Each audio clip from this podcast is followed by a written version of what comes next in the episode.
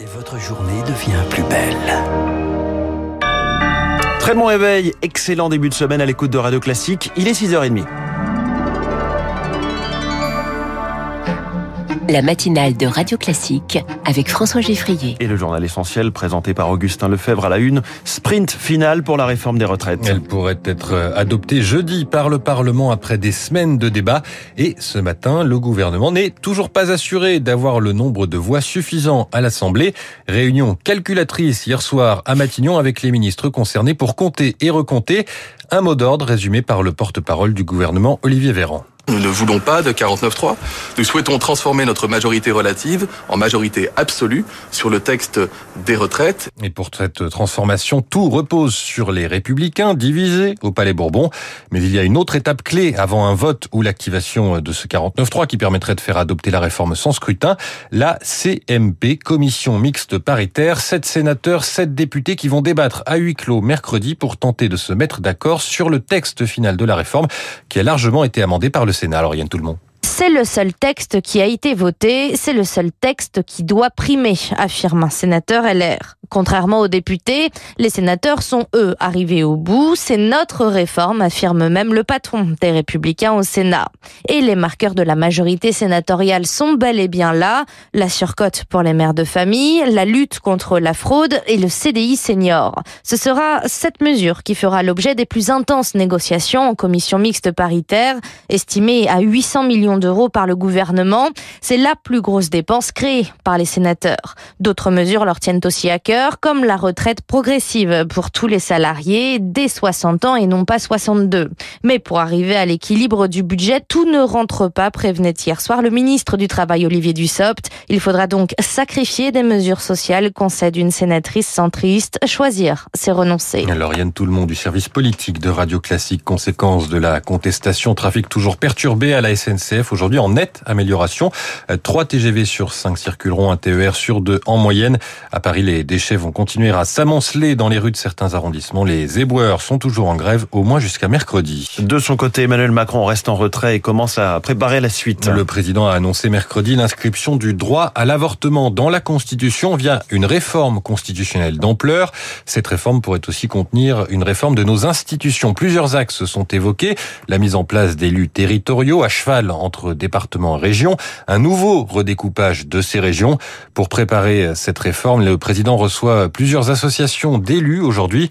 C'est une diversion, estime André Léniel, premier vice-président délégué de l'Association des maires de France, maire socialiste d'Issoudun dans l'Indre. On a plus le sentiment d'une manœuvre de diversion dans une période difficile pour le chef de l'État et pour le gouvernement, compte tenu des contestations multiples et variées que connaît notre pays. Le président de la République ne peut pas nous parler de démocratisation, de décentralisation, alors que tous les actes de l'État vont dans le sens d'un rétrécissement des libertés locales. C'est un contresens absolu dans ce temps de crise pour nos concitoyens. Nos concitoyens, ils n'attendent pas une réforme technique institutionnelle, constitutionnelle. Ils attendent que l'on puisse avoir une démocratie de proximité beaucoup plus vivante et beaucoup plus réactive. Et la démocratie de proximité vivante et réactive, c'est les communes qui l'apportent. André Léniel répondait à Charles Ducrot. Le projet de loi d'accélération du nucléaire est examiné à partir de cet après-midi en séance à l'Assemblée. Quatre jours pour étudier ce texte qui doit simplifier les procédures administratives et permettre de gagner du temps dans la construction de nouveaux réacteurs. À l'horizon, six nouveaux EPR mis en service à partir de 2035. Mais voilà, cet examen commence quelques jours après la découverte de fissures sur des conduites d'urgence de deux réacteurs à Panly en Seine-Maritime et à Cattenom en Moselle. Julie Drouin, officiellement pas de problème de sécurité, mais quand même des questions. Depuis les premières découvertes de fissures dues à la corrosion, EDF contrôle tous ses réacteurs. Les deux nouvelles fissures s'expliqueraient par une fatigue thermique.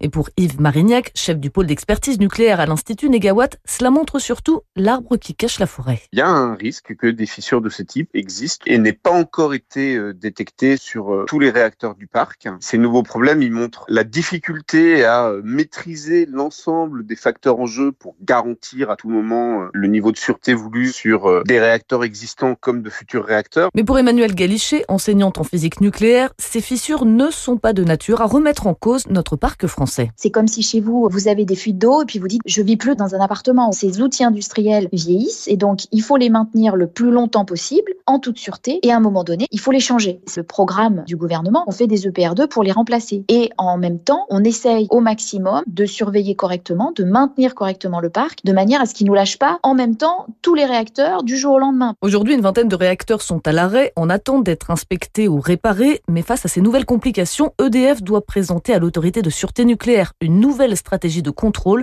de quoi repousser encore un peu plus leur remise en route. Hydro l'autorité de sûreté nucléaire qui pourrait bientôt accueillir l'IRSN, l'Institut de radioprotection et de sûreté nucléaire, c'est l'autre point polémique sur lequel vont s'appuyer les opposants au texte écologiste et insoumis. Un amendement prévoit en effet la fusion de l'IRSN, agence d'expertise, avec l'ASN, agence de décision. Les employés de l'IRSN sont en grève aujourd'hui pour protester. Il y avait du football hier soir. L'Olympique de Marseille a concédé le nul face à Strasbourg sur sa pelouse. Les joueurs de l'OM, réduits à 10 dès la première demi-heure, ont mené 1-0 puis 2-0 avant de se faire rattrapé en deux minutes à la 88e et 89e. Enfin, Augustin, de l'autre côté de l'Atlantique, c'était la cérémonie des Oscars. Et comme prévu, c'est la comédie Everything Everywhere All at Once qui a tout raflé. Sept prix majeurs, meilleur film, meilleure actrice, meilleur réalisateur. L'autre grand gagnant de la soirée, c'est à l'Ouest, rien de nouveau. Quatre récompenses pour la troisième adaptation de ce roman sur la Première Guerre mondiale. Merci beaucoup, Augustin Lefebvre. C'était votre journal de 6h30. On vous retrouve tout à l'heure à 7h30. Il est 6h36. Pourquoi la banque Silicon Valley a plongé pourquoi toute l'économie de la tech tremble?